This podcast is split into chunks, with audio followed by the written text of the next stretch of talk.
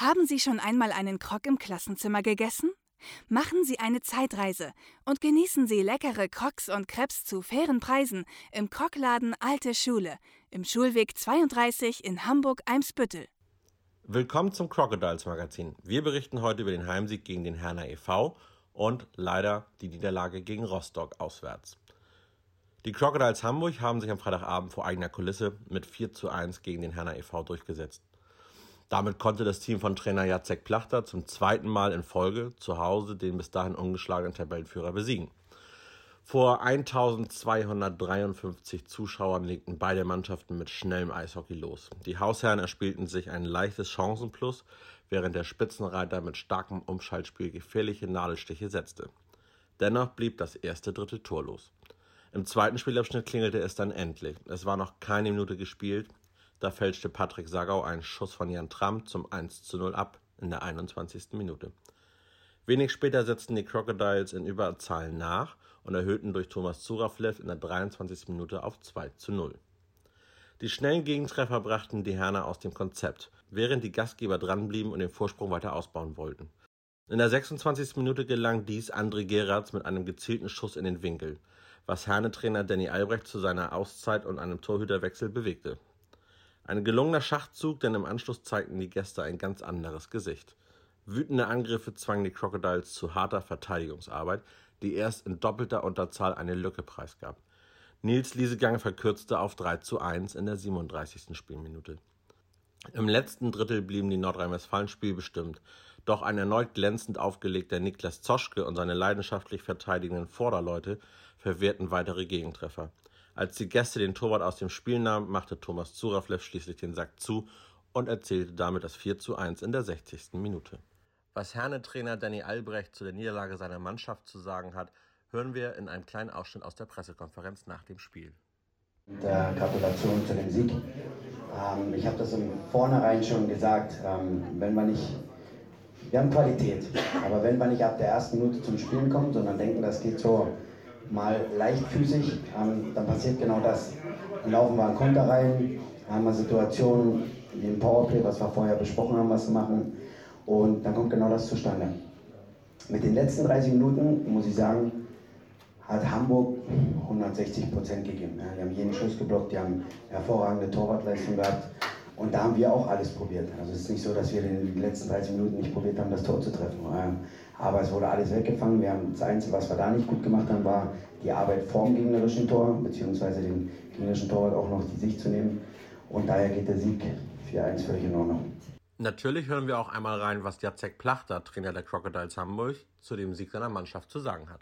Ja, guten Abend. Äh, ja, Danny hat eigentlich alles gesagt zu dem Spiel. Äh, ich glaube, erste Drittel war sehr ausgeglichen.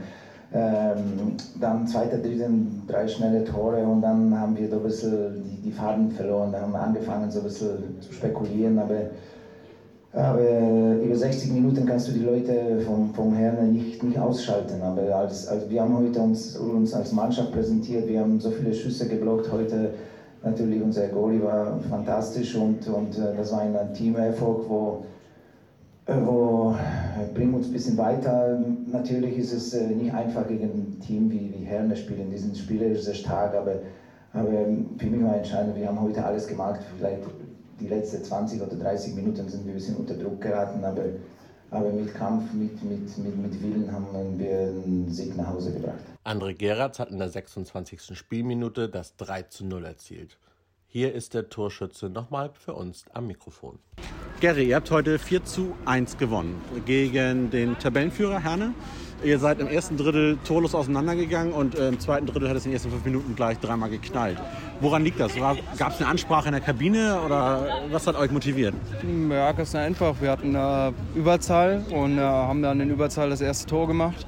Und äh, dann auch wiederum in Überzahl das zweite, glaube ich, gemacht, direkt hinterher. Und dann ist das wie halt dieser mentale Aspekt. Wenn zwei schnelle Tore hintereinander fallen, dann kommt noch das dritte hinterher.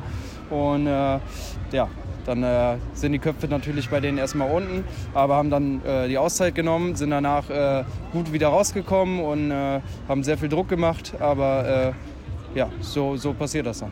Im letzten Drittel, zum Ende des letzten Drittels, hat äh, Herne den Torwart aus dem Tor genommen, sechs Feldspieler gehabt. Äh, ist das eine deutliche Schwierigkeit für euch, dann mit fünf Mann auf dem Eis? Oder fällt das nicht auf, wenn da einer mehr quasi gegen euch arbeitet? Ja, ich glaube allgemein die letzten zehn Minuten, die wir gespielt haben, haben wir einfach als Team brutal gespielt und äh, haben, haben die Schüsse geblockt und haben einfach eine hervorragende Teamleistung gebracht heute. Und äh, klar, wenn dann nochmal einer mehr auf dem Eis ist, dann wird es natürlich nochmal schwieriger. Aber wie gesagt, wir haben probiert, uns am Ende in jeden Schuss reinzuschmeißen. Äh, ich denke, das hat man auch gesehen. Äh, wir, haben, wir haben wahnsinnig gekämpft heute für diese drei Punkte und äh, sind einfach überglücklich, dass es funktioniert hat.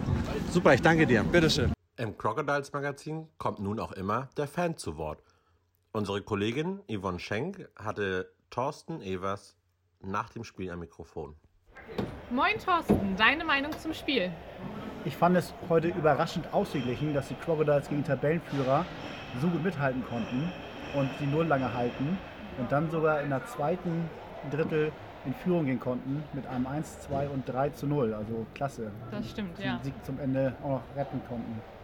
Tolles Spiel.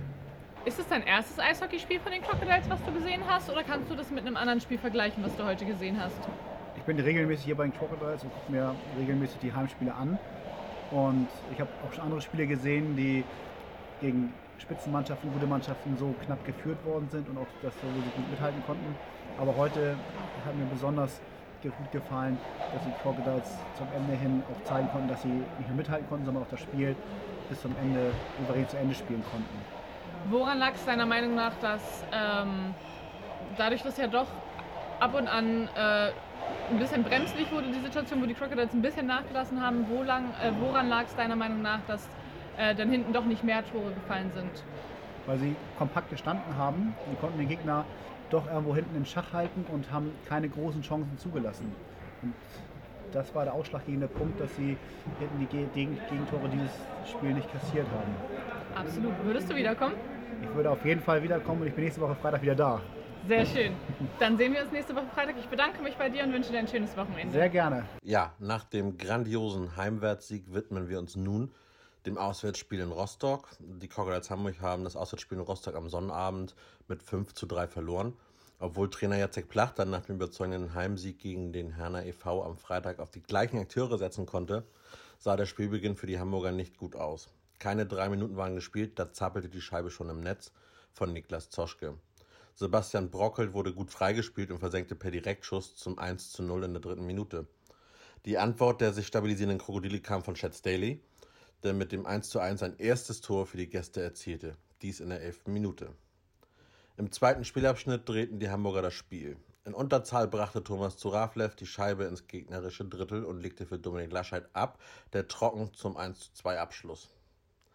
Rostocks Marvin Krüger trat in der 34. Minute allerdings den Beweis an, dass die Piranhas ihre Überzahl auch besser nutzen können und traf zum 2 zu 2, als sich Rico Rossi auf die Strafbank verabschieden musste. In der 37. Minute legte Roman Tomanek nach und drehte das Spiel wieder zugunsten der Mecklenburg-Vorpommern. Im letzten Spielabschnitt kamen die Crocodiles wieder gut aus der Kabine und glichen in Überzahl durch einen Treffer von Norman Martins in der 42. Minute aus. Viktor Beck in der 46. Minute und erneut Roman Tomanek in der 49. Minute brachten die Gastgeber allerdings wieder in Front.